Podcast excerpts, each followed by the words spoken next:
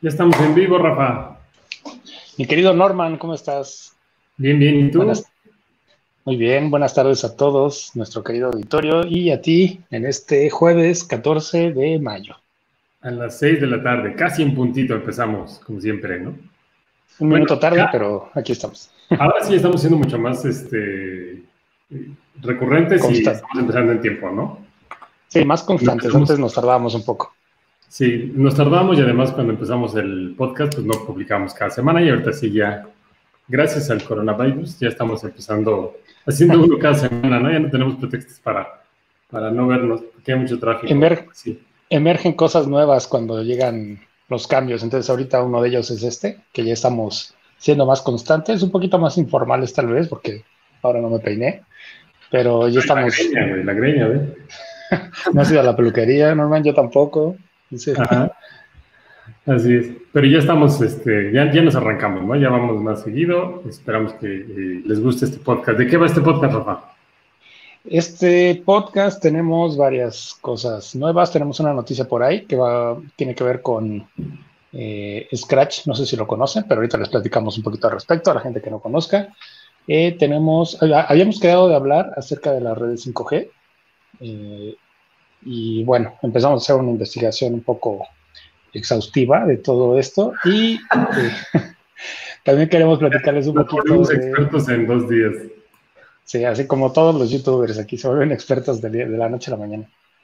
Y también tenemos eh, que platicar de, bueno, una felicitación a todos los maestros, porque ya va a ser mañana es el Día del Maestro.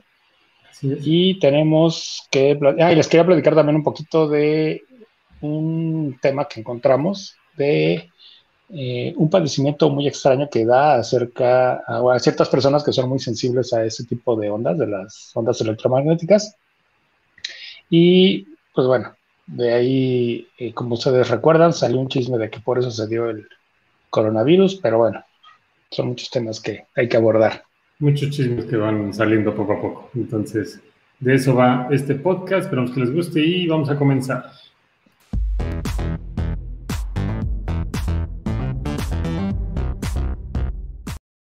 Me gusta el ritmito de nuestro intro. Pues bueno, vamos entonces. Pues bueno, te quería platicar algo eh, que me pasó también en la semana. Eh, no sé si se han dado cuenta que mi internet es un poquito lento, entonces cuando hago la transmisión y pongo algo en la pantalla se ve muy mal, muy pixeleado y muy, se traba mucho. Entonces terminé hartándome porque tuve problemas ahí con, eh, con Easy para, para que me proviera bien el servicio de Internet. Y como no lo lograron, pues acabé comprando un router. Entonces, eh, ¿por qué les cuento todo esto? Porque hoy estoy estrenando router. De hecho, lo acabo de instalar hace cinco minutos antes de empezar el podcast. No es por hacerle promoción, pero miren, ya tengo router nuevo. Y eh, les traigo, les quería platicar de esto porque curiosamente me platicaba una amiga hace unos días que están teniendo problemas de internet eh, muchas veces, eh, bueno, en estas épocas, porque las ardillas se comen el cable de red, bueno, el cable de la fibra óptica, no sé por qué, es una amiga que trabaja en un, sistema de internet y me decía que tienen problemas con las ardillas porque a veces se comen eh, el cable o lo mordisquean. ¿no? pues no sé si las ratas, seguramente sí, pero como ellos proveen el cable por las, los postes de luz o los postes de, de televisión, de servicios, eh, y las ardillas tienden a andar ahí, por eso es que se comen ese cable. Ya si la rata se come o un roedor se come el cable de tu casa, ya es otra cosa. Es un, poquito más tu problema que el problema del proveedor, porque eh, aquí el asunto es hasta dónde llega el Internet. Pero bueno, y por eso también fue que eh, surgieron todos estos temas, este, los queríamos involucrar un poquito en el podcast de hoy. Y pues bueno, no sé con qué quieres empezar con... Pues podemos hablar un poquito sobre el, documental que les habíamos comentado acerca de que hay gente que eh, tiene cierta sensibilidad a lo que son las frecuencias de, radio, ¿no? O a las emisiones de radio. Les, comentamos que vamos a hablar un poquito sobre este tema. De hecho, ya lo encontramos. Es un documental que se llama Darknet. Es una serie de Netflix. Son varios este, capítulos. Y uno de los capítulos de la primera temporada, de hecho, se llama eh, Trapped o como Atrapados, en donde son diferentes historias de diferentes eh, situaciones que, que, tienen varias personas. Una de ellas en particular es de una chica eh, que lo que hace es, eh, dice que ella antes tenía su vida normal, sin embargo, a raíz de, de, hecho, tal vez desconocido, este, de, de, tener una vida normal como aeromosa, empieza a sentir ciertas molestias, dolor de cabeza, afectaciones en la piel o deshidratación, y le echan la culpa a lo que son las, señales de radiofrecuencia. Entonces, eh, estas señales de radiofrecuencia, principalmente que vienen eh, de las antenas celulares, emiten eh, ondas electromagnéticas o de los modems también de las casas. Entonces, esta enfermedad se le llama, de hecho es enfermedad entre comillas, se le llama HEM o hipersensibilidad electromagnética. Y de hecho, también que no está declarada como una enfermedad como tal, sino eh, solamente en dos países, en Suecia y en Alemania. Pero en general en los demás países del mundo no está declarada como una enfermedad. Sí, de hecho se llama, eh, bueno, la serie se llama Trapped, creo que dijiste Darknet, pero no, es Trapped. No, no, no. la Darknet es el, la serie. Ah, bueno, sí, el, el, Ah, ok. Este, pero sí, es, es, una hipersensibilidad. No sé si recuerdas o viste la serie de Breaking Bad. Después de, que salió la serie, salió una como serie alterna que se llama Better Call Saul, que es como la serie del, de un abogado. Que contador, ¿no? Es abogado. Ah, y creo que hace lavado de dinero y todo esto. Pero el chiste es que este chavo eh, tiene un hermano que es abogado y tiene esta hipersensibilidad, o bueno, él dice que tiene una hipersensibilidad y según no aguanta ni siquiera estar cerca de la luz. Una fuente emisora de luz lo, lo daña y dice que le quema la, la, piel. Entonces me vino a la mente este caso porque es algo que había escuchado de ello, pero no conocía eh, un paciente que, hubiera, que hubiese tenido ese tipo de, de complicaciones. Y sí, en, en, la serie que que está en YouTube, la pueden ver gratis. No, tienen, no, necesitan suscripción ni nada. Eh, sale esta chica que también eh, que tiene este padecimiento. Y de hecho, eh, también comenta, sí, es, este que estamos viendo en la pantalla. Este, Bueno, son, son, varios casos y varios temas, ¿no? y comenta que hay una zona en Estados Unidos que es como un área donde no hay antenas desaparecen todas las señales de radiofrecuencia y es el único lugar donde dice ella que se puede sentir bien. Es una... Eh, y, todo esto pues trae como eh, muchas eh, preguntas, porque no sé si han visto que Google o Elon Musk con el proyecto de, no me acuerdo cómo se llama, Starlink, que son muchos satélites que van a entrelazar, quieren llenar el mundo de Internet. Ah, Entonces todo va a estar... parecido, ¿no? Sí, muy similar. Y de hecho también vi una nota medio, no sé si sea falsa o verdadera, porque la fuente no era muy confiable, pero es un fotógrafo que toma fotos nocturna, que ya ves que se ve el cielo como se gira todo, como, como si estuviera, bueno, se ve cómo gira en realidad la Tierra y cómo se mueven las estrellas. Eh, con el proyecto de Elon Musk, que ya tiene varios satélites orbitando, se ven muchas rayas que van pasando. Entonces, dicen que, exacto, entonces dicen que cuando, cuando se llene el cielo de los satélites o acabe el proyecto, cuando quieras tomar una foto nocturna vas a ver muchísimas este, como satélites desplazándose y vas a perder la noción de lo que era antes el cielo. Eh, Pero o vas a ver los satélites en lugar de las estrellas. Va a ser muy visible el, satélite. Entonces, con las cámaras que tienes unos sensores mucho más eh, evolucionados que nuestros ojos, eh, más, sensibles, vas a poder ver muchos de esas, de la luz que rebota del sol hacia el satélite. Pero pues tú podrás decir, oye, pero pues, ¿qué importa? O sea, a final de cuentas el cielo se va a ver muy similar. Pero hay muchos insectos y muchos animales, muchos aves que migran o algunos, eh, mucha de la fauna que tiende a migrar, también se guían por las estrellas. Sí, entonces si le quitas este, este sistema de navegación y le haces, eh, una pantalla de luces que van a ir todo el tiempo mutando. Entonces va a haber ahí algún problema ecológico a la larga, pero bueno, solo para tenerlo en cuenta porque seguramente no han pensado en ello. Y hablando de la, de la sensibilidad esa que comentábamos, este, algo que encontré también es que a pesar de que hay muchas personas que dicen tener esos padecimientos, en realidad no está comprobado que las personas en realidad sean sensibles a ese tipo de, de radiación. O sea, de hecho, se han hecho muchos experimentos con gente en donde los ponen en un cuarto y lo primero que harías para saber si en realidad es sensible o no una persona a una señal de radiofrecuencia es ponerlo en un cuarto, apagar todas las señales y encender alguna, algún emisor o alguna antena y de esa forma, pues, preguntarle, ¿no? Si, si siente algo o no siente nada. Y si en realidad tiene esa sensación o esa sensibilidad, debería de acertar, si no todas las veces, la gran mayoría de las veces, ¿no? Con diferentes, inclusive, diferentes señales. Inclusive debería de ser eh, viable el hecho de encontrar la señal, porque entre más te acercas al punto de emisión, más fuerte como un radar.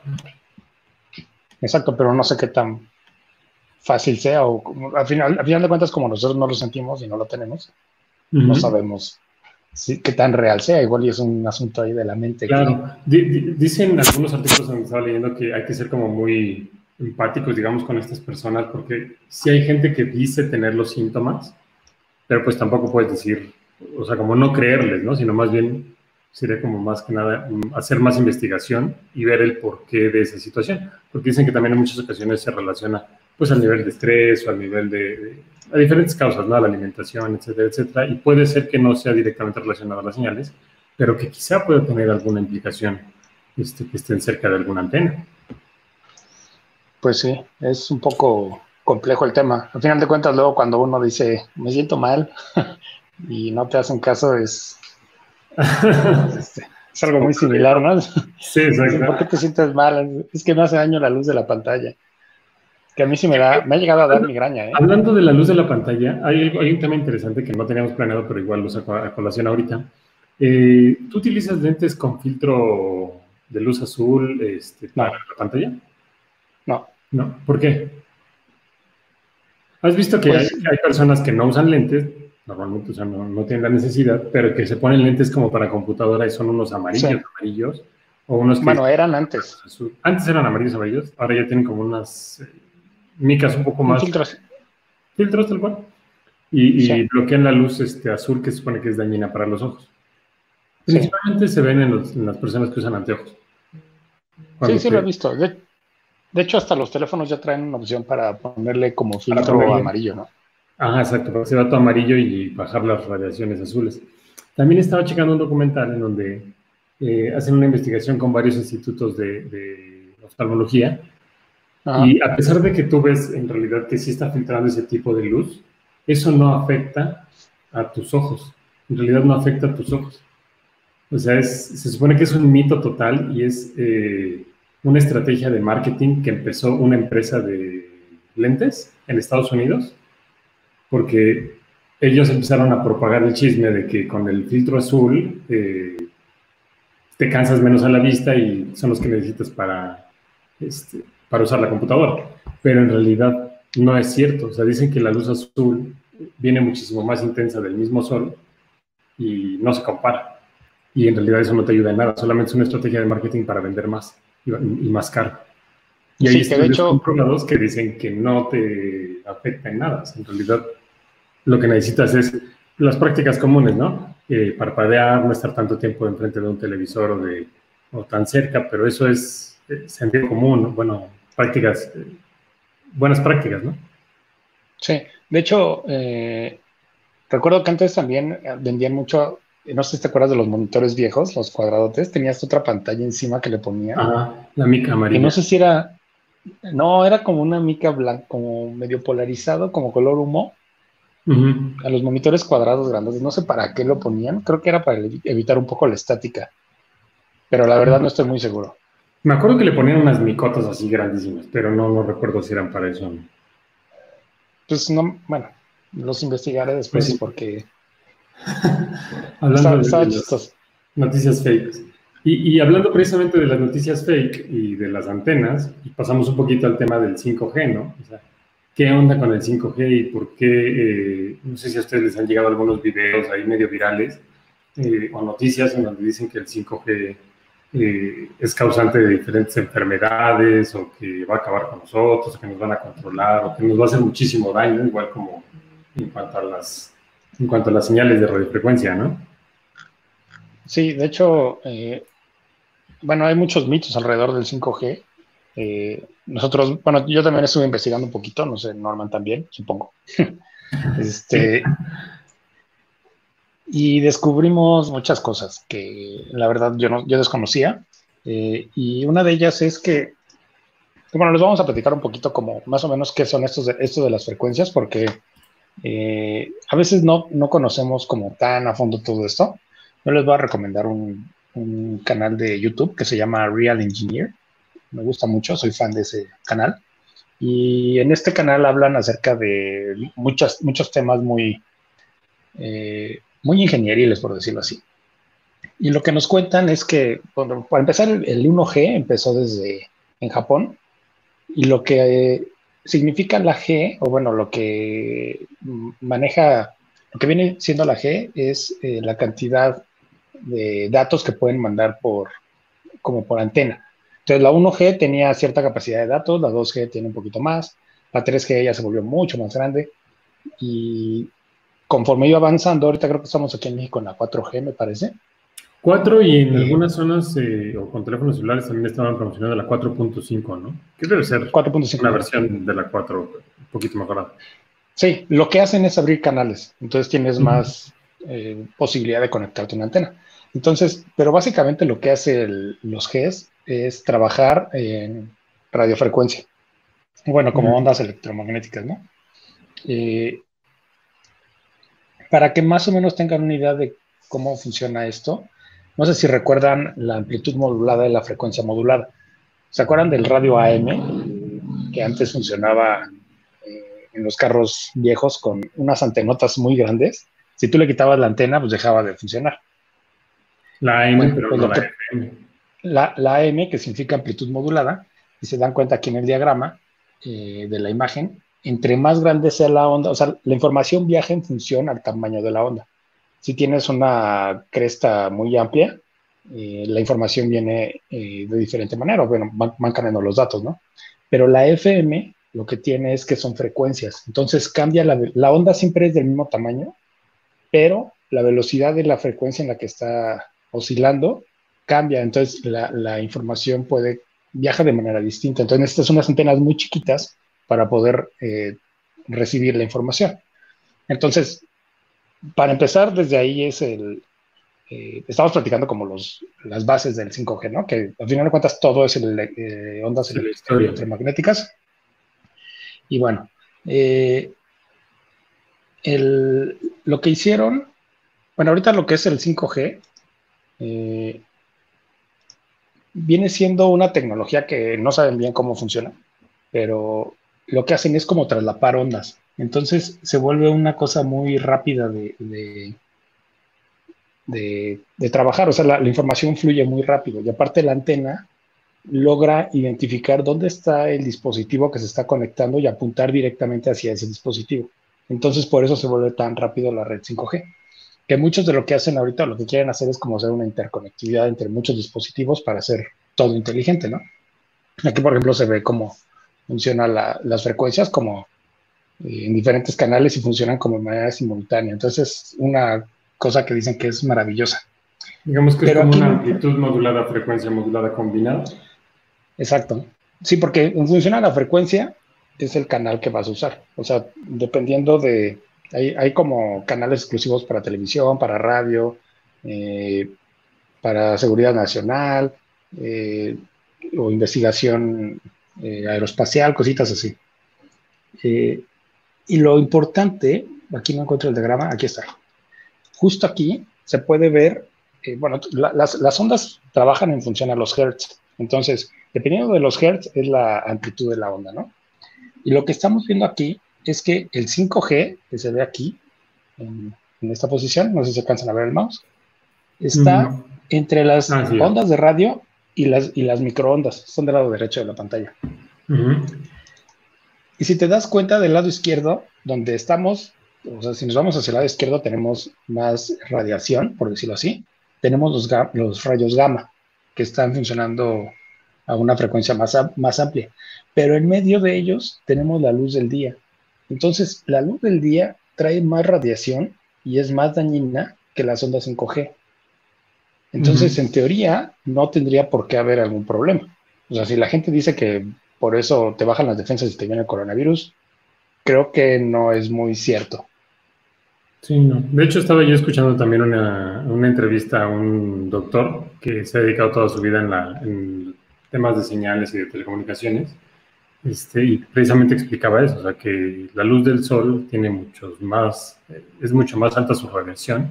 Es más fácil que nos dé cáncer o que nos dé cualquier cosa, eh, cualquier eh, daño en la piel por quemadura o por cualquier otra razón, por la luz del sol, que con la señal de las antenas. Dice, y, de hecho hizo, hizo una comparación muy que me, que me gustó mucho y creo que es como fácil de entender para la gran mayoría. Y es que hablando de esto precisamente del radio que mencionabas, ¿cuántas veces, no sé si tú escuchas radio o no, pero pues chavo pues, lo escuchaste mucho. ¿Y cuántas veces lo escuchas en los comerciales de las emisoras de radio que dicen transmitiendo desde el cerro de Chiquihuite con 100.000 watts de potencia? Ah, sí. Pues imagínate transmitir con 100.000 watts de potencia. Dice, la gente que está trabajando donde están las antenas de radio, pues ya les hubiera pasado algo. Sí, está sometida a... No les pasa nada porque lo que hacían antes era poner una sola antena, eh, o bueno, no había tantas, entonces ponían una antena y trataban de que con esa antena llegara la mayor cantidad de gente, de gente posible. Entonces la potencia que irradiaba, la potencia que necesitaban la, cantidad de, señales que, que transmitían era muchísimo. Entonces, eh, y, y, hace la comparación, la analogía con las antenas de las 5G o las 4G, y pues son de risa, o sea, son ni siquiera un foco, o apenas si un foco de 50 watts, es el equivalente a lo que te estaría llegando de una antena. Sí, ahora lo que haces es poner muchas antenas repetidoras, ¿no? Y de esa forma pues ya puedes. Eh, y ya ni eso, o sea, en realidad ahora para llegar a todos lados es por internet, ¿no? Ya ni siquiera es con antenas. Sí, exacto. Porque también a veces utilizan antena, la verdad. Entonces. Sí, sí, sí, sí, lo utilizan, pero digo, digo porque el radio pues sigue estando, ¿no? O sea, la gente lo sigue utilizando. Entonces, bueno, es interesante, pero eh, sí que quede claro que no es una razón como para por la cual les pueda dar enfermedades o el coronavirus cualquier otra cosa, ¿no? Son mitos o chismes que se van a generar en Internet. Sí, que seguramente es, es como los que eh, la gente que dice que el gas natural es, muy peligroso y los que hacen campaña son los que tienen el gas LP que te lo llevan en pipas, entonces... Mm. Eh, o un poquito también como este, el video este que, también fue muy sonado que está en, las noticias, de que la gente en el ejército, en Guadalajara creo, no sé en dónde, estaban rociando a las personas, se supone que con... Ah. Según estaban desinfectando, pero en realidad estaban esparciendo el virus este, por todos lados para acabar con ellos y controlarlos y no sé qué tonterías, ¿no? Sí, bueno, pues no le hagan mucho caso a las fake news, siempre revisen la información dos veces antes de compartirla y porque si no luego generan mucho caos.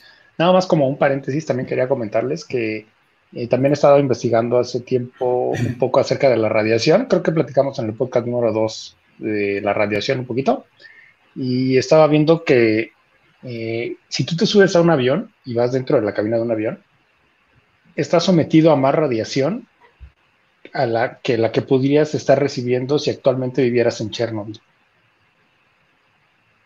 ¿Por qué? ¿Por la cercanía con el Sol? O Exacto, porque la atmósfera no, alcanza a desintegrar como los fotones que van cayendo y te pegan muy directamente. Entonces la radiación que, desvía eh, el, campo magnético de la Tierra, lo que hace es que entra como más directo a, donde estás cuando estás en un avión y por eso recibes mucha radiación. Entonces, de hecho, los pilotos de, los aviones dicen que tienen medidores de, radiación, ¿cómo lo llaman? Medidor de Gauss, creo que se llama. No recuerdo. No, no. Eh, ahorita les decimos. Pero sí, sí, sí es este, una de las cosas irónicas de la vida que no, nunca no se pone a pensar. Sí, está interesante. Sí, tienes por ahí el nombre del medidor de. Ahorita, te, ahorita les digo por qué. No me sale. Bueno. Ah, dice contador de Gauge. Contador de Geiger. Bueno, pues Geiger pues, es, como. No sé si sea como radiación o algo así. Este. Bueno, pues entonces. Eh, este es el tema, este es el tema con las redes 5G y con la gente que tiene hipersensibilidad. Este, dejen los comentarios, ¿alguno de ustedes tiene hipersensibilidad? A, este tipo, ¿Tiene este tipo de síntomas? ¿O conocen a alguien? O, algún padecimiento raro. De hecho, yo soy, irónicamente, yo soy alérgico al sol. Bueno, no sé si alérgico, pero tengo mucha sensibilidad al, sol y si me expongo mucho tiempo o voy a la playa me, me enroncho todo. Bueno, pues ahí está, tienes este también sensibilidad, hipersensibilidad, pero bueno, al, sol. A ver, a ver si ahora que conecté mi router no me, no empieza a, quemar. Y fíjate que también ese es un tema interesante. Bueno, no, no lo comentaron con la entrevista que vi con el, doctor, que vi la entrevista en 1.0, pues si quieren seguirlos. Es muy buena en tag, en tag de Pontoni Matuk, este, de la semana pasada. Eh, no comentar, pero ya ves que también está el mito desde hace mucho tiempo que los hombres si tienen el teléfono celular en la bolsa del pantalón te puede dar cáncer, que porque te llega la radiación ahí directamente, etcétera, etcétera, ¿no? Ah, sí, que tienen problemas de disfunción y todo eso. Ajá, exacto, pero pues igual creo que son mitos, digo, eso no sé si esté comprobado o no, pero pues debe ser el mismo caso. O también dicen que si pones tu teléfono celular en el buró de tu, de tu cama, y está muy cerca de tu cabeza, entonces te está llegando la radiación directa al cerebro toda la noche y entonces también te puede dar cáncer en el cerebro y no sé qué tantos este, chismes o fake news, como dicen los moonmakers. de hecho, en, en, España sabía que ya está prohibido agarrar el celular y ponérselo en la oreja. O estuvo prohibido creo que hace dos años, que porque según las ondas electromagnéticas te producían algo en el cerebro. Y no sé si recuerdas que cuando estábamos niños veíamos videos en YouTube donde ponías varios celulares y llamabas. Ah, bueno, cuando estábamos niños no había YouTube.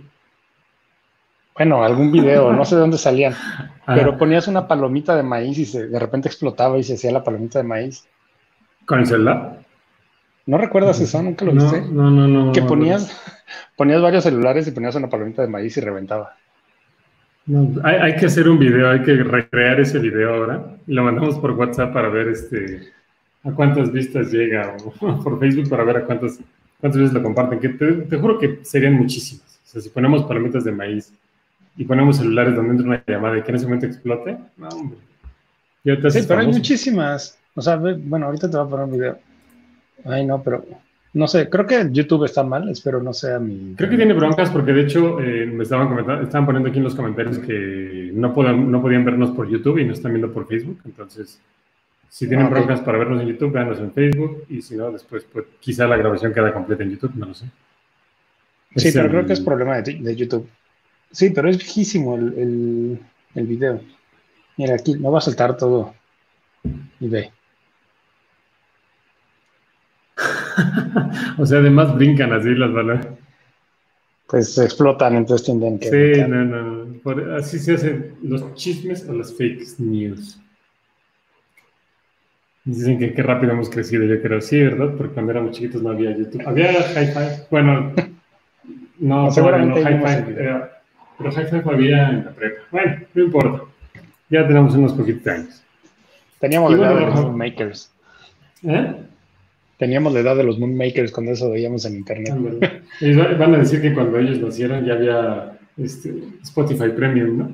Y YouTube Oye, que por cierto, Muchas gracias a los Moonmakers que subieron un video. Si quieren, chequenlo en su canal, porque subieron un video donde hacer, de cómo hacer una mochila inteligente y ponen ahí mucha información interesante de algunos microcontroladores que pueden utilizar o algunas antenas para controlar un display digital y llevar ahí un conteo.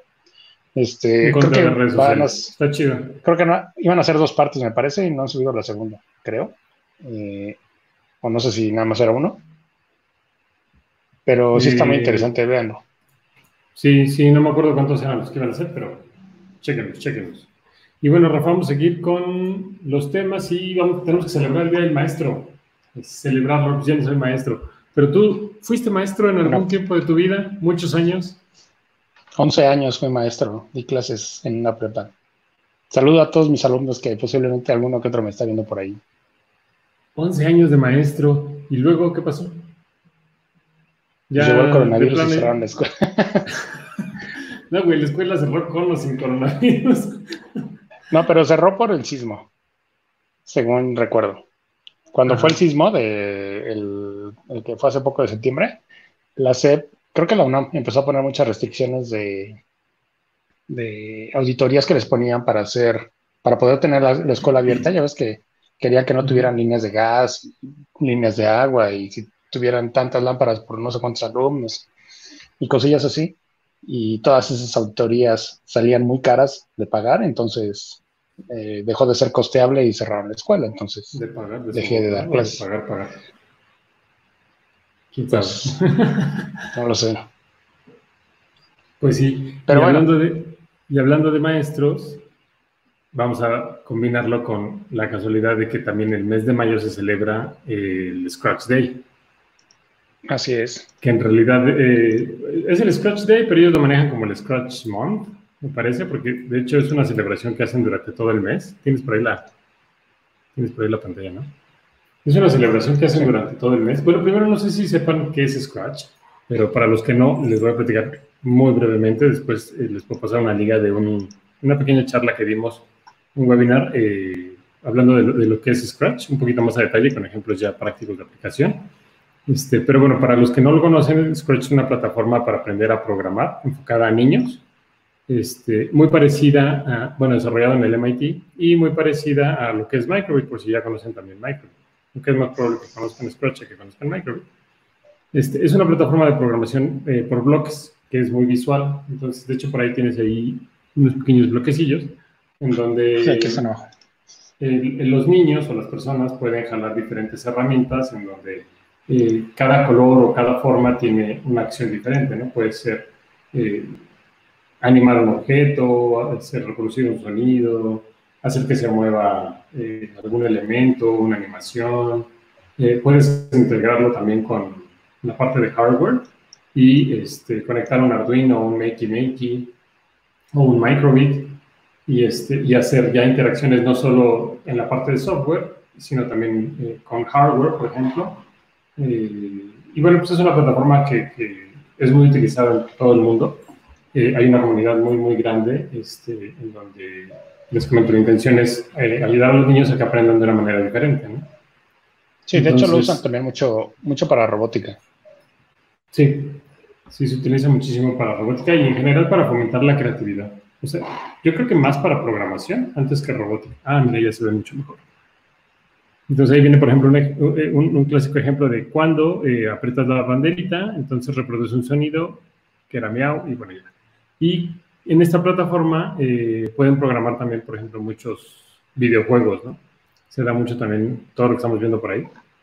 son como diferentes tipos de videojuegos que se pueden ir haciendo en la plataforma y los niños van a ir este, haciéndolo. Entonces, eh, no sé si sea coincidencia o no, pero bueno, durante este mes de mayo se celebra el, mes de Scratch o el Scratch Day y eh, también se están planteando diferentes retos para que los niños vayan haciendo en casa. De hecho, me pareció interesante que en la parte de arriba de la página web tiene una sección que dice Scratch at Home. Si quieres, vete por ahí a la página principal. ¿De Scratch Day o de Scratch? No, de Scratch normal. Ahí estaba haciendo mi gatito. hay, una, hay una pestaña que dice eh, mes de Scratch y otra que dice Scratch at Home, en donde pueden ver diferentes proyectos que les van poniendo eh, a los niños para que puedan ir desarrollando sus diferentes programas.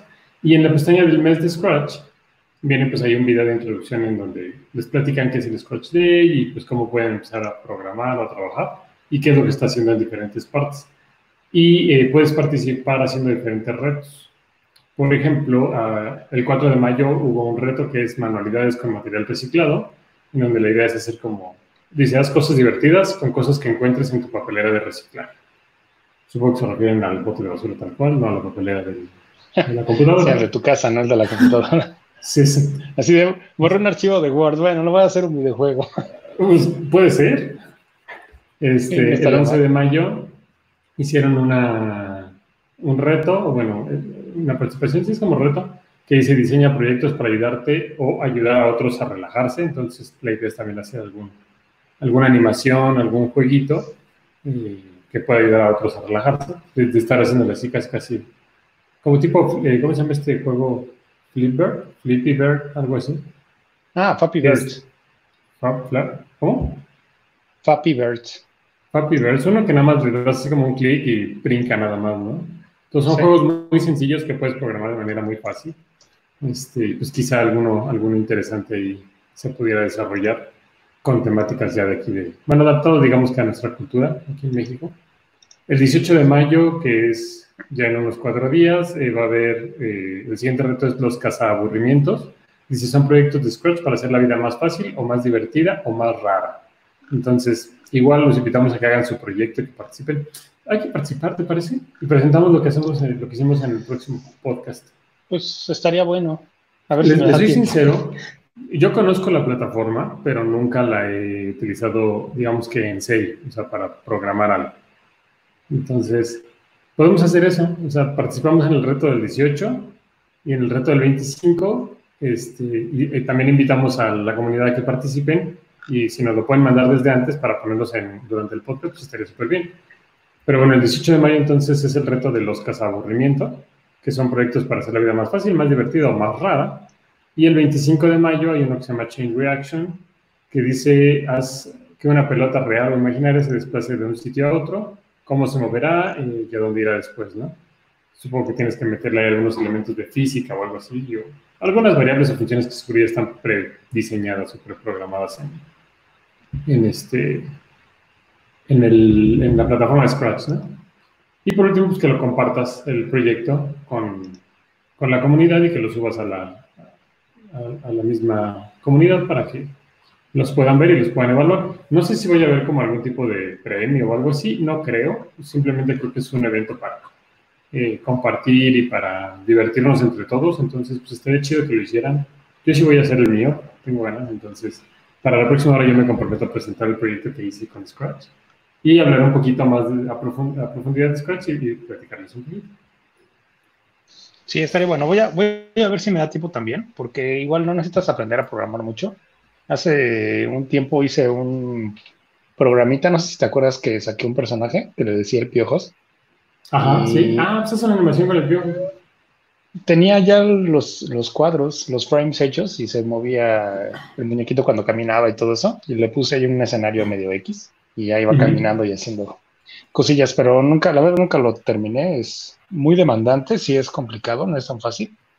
Pero con herramientas como estas, pues ya te facilita mucho la vida porque puedes dibujar dentro del programa, como veíamos ahí con el gatito, y ya lo animas, pero acá lo que tenía que hacer en Unreal era dibujarlo en Photoshop, importar, asignar eh, áreas no, bueno, pero es que tú fuiste a una plataforma muy compleja, o sea, esta, pues, eh, como está pensada para niños, es mucho más fácil poder hacer ahí este, la animación. Entonces, sí, por eso creo que podría salir. Podrían salir cosas divertidas ahí. Sí, sí, sí, sí. Pues los invitamos a todos a que participen y a que presenten su proyecto. Yo me comprometo para presentar mi proyecto el próximo jueves. Entonces, este, ya tengo ahí tema que presentar. ¿Vale? y pues vámonos con los comentarios, Rafa. Vámonos con los comentarios, nos mandan saludos. Angie Vega nos dice saludos. Paola nos dice hola. Y los Moonmakers, quienes nos siguen cada, cada, cada podcast, nos dicen muchas gracias. Qué bueno que les gustó. Esta semana sale la segunda. Ah, qué bueno que, que nos comentan que sale la segunda parte. Eh, salió de hecho la segunda parte de aprender a diseñar con, ay, no me acuerdo del software que utilizan ellos. Ah, ah, ah, Cinema 4D, creo que se llama. Eh, están haciendo tutoriales para aprender a modelar en 3D y ya sacaron la segunda parte. Entonces, eh, si ya sacaron la primera parte de la mochila, supongo que van a sacar la segunda parte de la mochila Backpack Social, no sé cómo se llama, para que puedan hacer su propia backpack y le pongan unos contadores ahí para que te vaya llevando el registro de cuántos seguidores tienes en tus diferentes redes sociales, ¿no? Entonces está súper bueno eso. Sí, qué bueno que están modelando en Cinema 4D porque creo que es exclusivo para Mac. Yo no lo tengo y no lo puedo usar. eh, y mucha gente que utiliza Mac, que tengo muchos amigos que utilizan, eh, por, su, por, su, carrera utilizan eh, las Macs. Y me ha preguntado dónde pueden encontrar tutoriales buenos para aprender a modelar y la verdad nunca les he referenciado a ninguno. Entonces ahora que me comentas que están subiendo tutoriales de Cinema 4D, les voy a recomendar para que tengan ahí sus, sus seguidores. Perfecto, perfecto. Pues bueno, Rafa, son todos los comentarios que tenemos por el momento. Y parece que hubo problemas en la transmisión en YouTube, porque como se fueron todos los seguidores de YouTube, pero bueno, si, si no pudieron verlo, si no lo quieren ver después en YouTube, también lo pueden ver en Facebook. Este, nos comenta también Angie, como maestra, ¿qué herramientas me recomiendan para poner en práctica con mis alumnos? Pues Scratch, el que estamos hablando ahorita. Además depende, de una pregunta muy genérica, ¿los alumnos de qué edades? ¿Y de qué materias? Exacto. Digo que Porque yo, yo, por ejemplo, yo, por ejemplo, daba dibujo constructivo, que es algo como muy básico. Bueno, entre comillas básico, pero es dibujar y no requieres como tanto, eh, tanto información como tan compleja como un lenguaje de programación, ¿no? Entonces, dibujar pues, lo usas con herramientas más manuales, no es tanto como de computadora. De repente sí les enseñaba como AutoCAD Rhino, cosillas así. Pero utilizar estas herramientas para, por ejemplo, para mi área de dibujo, pues no está tan fácil. Si es como un motivador o un incentivador el tener la herramienta como para decir, mira, quieres ser, no sé, médico y tienes este lenguaje de programación, pues puedes hacer como módulos informativos para que los niños aprendan a cómo lidiar con el coronavirus, ¿no? Entonces, de ese tipo, esas, esas cosas las puedes usar como indirectamente para motivar al alumno, pero tanto como para enseñar, no sé. Sí, pues, pues, digo, ahorita en lo que va de, las herramientas que hemos visto, pues puede ser Scratch o puede ser Makey Makey, pero sí, como dice Rafa, depende muchísimo de, de la materia, de si te quieres introducir al mundo Maker, pues obviamente cualquiera de esas dos te funciona súper bien, pero pues puedes empezar a programar, o sea, no necesitas meterte ya lleno al mundo Maker, sino empezar a programar con esas herramientas y, y que los niños empiecen a generar esa habilidad de resolución de problemas, ¿no? Más que nada. Sí que a veces tienden a ser muy básicos, como de cuando son muy, muy niños, ¿no? Como de apretar la flecha adelante tres veces y avanza un poquito, ¿no? Y luego a la, a la derecha y llega. Pero, pero son actividades o programas que los entretienen mucho. O sea, y además que precisamente a veces ese tipo de juegos eh, o aplicaciones tan sencillas o tan simples son las que tienen como más impacto con, con los demás, ¿no? O sea, no necesitas hacer una aplicación súper profesional eh, para tratar de hacer que otro, otro tu amigo o vecino o quien sea se enamore del juego y quizá le cause curiosidad del cómo lo hiciste. ¿Te acuerdas de, de cuando estábamos chavos? De lo mismo que yo. De un baloncito. No sé, pero a ver. ¿Cuál? No, no, debes hacerte un baloncito. Ah, sí, pero no. No, ok, bueno, eh, recuerdo que cuando estábamos en la, en la preparatoria, en la secundaria, nos enseñaron a usar un, un programa que se llama Flowchart. No sé si te acuerdas que era para hacer diagramas de flujo. Que ponías tu inicio y su flechita, y los cuadritos o circulitos, dependiendo de qué ibas haciendo, ibas haciendo tu diagrama de flujo. Y me acuerdo que uno de los exámenes que me ponía el maestro de computación, o los que llegué a tener, era así como de, armas de un diagrama de flujo de cómo cambiarías una llanta. Entonces todo es así como de, voy manejando, siento el pinchazo, me detengo, me estaciono, abro la puerta y me bajo del carro, pero cuando tú lo piensas como humano, es así como de, ah, pues quito los tornillos y levanto el carro con el gato, saco la llanta, etcétera, etcétera. Pero hay muchos pasos intermedios. pero hay muchos pasos intermedios que no te pones a pensar, como voy a sacar el celular, voy a buscar el teléfono del asegurador, le pongo marcar, cositas así que El, el flowchart lo hace como muy muy evidente. Te obliga a hacerlo muy, muy paso a paso. Con pilas paso a paso. Exacto. Entonces, eh, los lenguajes de programación se piensan muy así, como muy estructurados así, ¿no? De que tienes que pensar en el caminito que va a seguir como el programa. O así lo entiendo yo. Sí, sí, sí. Y yo otro que les iba a comentar es, ¿no te acuerdas de un jueguito también muy sencillo, súper simple, que ya menos yo me la pasaba horas y horas y horas jugándolo. No sé si alguno de los que nos esté viendo también lo tenga, si son de nuestra edad, por ahí de los 29. Este, era un juego de un baloncito de fútbol que nada más tenía un fondo verde en la parte de abajo, que era el pasto, y creo que era un fondo azul en la parte de arriba. Tenía un contador del lado derecho o izquierdo, no me acuerdo. Y cuando tú le dabas clic con el mouse en el balón, lo único que hacía el balón era brincar. Entonces tú tenías que estarle picando con el mouse al baloncito en el centro para tratar de que el balón siempre pues brincara de la manera más como... Eh, que, no se fuera hacia ningún otro lado, menos caótica. Y era ser dominadas, o sea, el punto del, del juego era ser dominadas y estarle dando clic y el baloncito se iba brincando por toda la pantalla y pues ganaba el que más, eh, el que más veces le, el que más dominadas hacía, ¿no? Pero no, no era otra cosa más que eso. Y era un juego enajenante, o sea, a mí me tomaba muchísimo, muchísimas horas, porque además era la típica rivalidad o competencia de estar contra tu hermano o contra el amigo para ver quién hace más dominadas, ¿no? Entonces, estaba bien, un juego así se puede desarrollar en Scratch muy, muy simple. Sí, exacto. No necesitan gran cosa. Te toca hacer ese proyecto del baloncito. ¿Lo estás buscando? Vas a hacer el del baloncito. Sí, pero no está, no lo encontré. Ah. si alguno de ustedes se acuerda de cómo se llamaba el juego, la verdad no tengo idea ni dónde encontrarlo porque creo que nos lo pasaron en un disquete como ejecutable. Y pues tú metes el disquete, lo corrías y ya. no tengo ni idea de dónde, no sé en qué App Store lo podría encontrar. Seguramente hay algo similar en muchos lados, pero... Sí, sí, sí, seguramente ya está no he mejorado y en tres dimensiones lo que quieras, pero pues no, no hay como los juegos como el Mario Bros. 1, ¿no? Sí, por eso compré en su Raspberry y metan un emulador. Ándale. Eh, eh, ¿La Raspberry no corre emuladores de juegos de PC o sí? Como el PC Tunt. Sí. ¿Sí los corre? Sí. Y bueno, yo he visto algunos juegos, pero no son como de PC normal, sino es como una computadora vieja que es como tener un sistema operativo MS2 que corría los juegos, pero se ven como, pero creo que lo sacaron como una plataforma, como si fuera, haz cuenta, una computadora como si fuera un Atari diferente.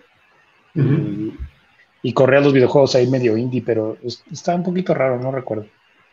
Pero mira, me encontré una pantallita ahí. Nos hacen los comentarios que el juego se llamaba Adibu. No lo sé, yo lo ¿Ah, estoy buscando ahorita. No, no me parece. Adibu Fútbol. Pero bueno, búsquenlo y si no, este, lo dejamos en los comentarios si es que encontramos el videojuego. Sí, se lo traemos, si no, la siguiente semana. A ver si lo encontramos. Si no, hacemos uno parecido. Así es. Pues este, esos son los comentarios de este podcast, Rafa. Este, ¿con, qué quieres cerrar? Había quedado pendiente de mostrarles algo que les había, no me acuerdo por qué salió el tema de que había maquinado una lente y les, les iba a mostrar más o menos cómo lo hice. Lo encontré en un iPad vieja, no pude sacar la información, pero no sé si se alcanza a ver que ahí está. ¿No tiene, la ¿no tiene para disquete? No, es que ya perdí la cuenta de iTunes. Déjame poner la pantalla completa tuya. Ahí está. Mira, ahí se alcanza a ver. Creo que había comentado que era. Uh, es un acrílico, creo que de pulgada y media.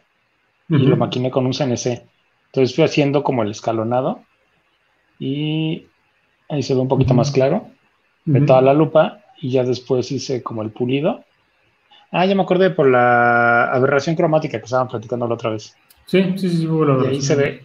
E, este, esta lente tenía un LED de alta luminosidad, pero muy, muy grande. No sé cuántos watts era, pero era una brutalidad. Tenía que estar eh, eh, sobre un difusor, un disipador de aluminio, porque si no se calentaba horrible. Sí. Pero estaba muy, muy padre. Aquí iba, la luz iba aquí, en esta calavera. O sea, pero cada uno de esos son un lente o es el LED del de abajo? Ese, ese era un LED. Ese era, cada uno era un LED. El que te mostré, que maquiné, iba dentro de este, de este círculo. Ajá. Entonces sí era un lente que había pulido que pues yo creo que sí era como de 3 pulgadas de ancho, más o menos. O sea, sí estaba grandecillo el lente. Oye, súper interesante. Ya no tienes la pieza, ¿verdad? No, quién sabe dónde queda. Pero estaría bueno. El trabajo. Seguramente en alguna caja, en alguna mudanza. Se, quedó, se lo quedó Mario Bros. bueno, pues con esto vamos cerrando el podcast, Rafa. Ya no te veo por aquí, creo que ellos Estoy solo en la pantalla. Ahí, está, ahí está. Pero sí me escuchamos, ¿verdad? Sí, sí te escuchaba. Ah, perfecto. Pues eso es todo por eh, nuestra parte en este podcast. Recuerden que pueden seguirnos en redes sociales, en eh, arroba norman-mb o arroba rafa elote 330. Así es. Y también en Facebook y en Twitter este, pueden seguirnos en eh, arroba 330 ohms y ver qué, cuáles son las novedades que tenemos en el día, los nuevos artículos que estamos publicando en, el blog. Ahorita acabamos de publicar el de, de, la red 5G, si quieren ahí darle una leída. También tenemos eh, uno de un robot eh, como tipo autónomo hecho con, con Raspberry Pi. Ya saben que somos fans de Raspberry Pi, entonces tenía que ser con Raspberry Pi. Y también de un evento que se llama, de un evento de una marca que se llama Particle, que es una plataforma para hacer como un sistema de rastreo por GPS, ya directo, todo embebido desde, la, el admin de Particle. Entonces, también está muy bueno ese, eh, chequenlo. Este, y pues chequenlo eh, durante la próxima semana también, para que vean los nuevos artículos que van saliendo. Que para que estén al día y no se lo chamaqueen con que con información falsa. Así es, con fake news, como, como dicen por ahí. Pues bueno, pues eso sería todo. Feliz Día del Maestro a los que son maestros. Feliz día, Rafa. Muchas gracias. Todavía tienes, muchas cosas aquí a enseñar, igual que yo. Entonces, ocasionalmente hago mis webinars, entonces podría decirse que soy mi maestro. Sí. Este, siempre, eh, siempre ha sido un buen maestro. De hecho, yo empecé a meterme a este mundo de eh, la electrónica, que para mí era un mundo muy ajeno, gracias a Norman, porque como estudió mecatrónica, de repente llegaba y me decía, oye, tengo que hacer un proyecto de una incubadora de huevos. Y ya me decía, necesito hacer una cajita ah, así, ¿cómo lo hacemos? Vamos a hablar de la incubadora de huevos en el próximo podcast.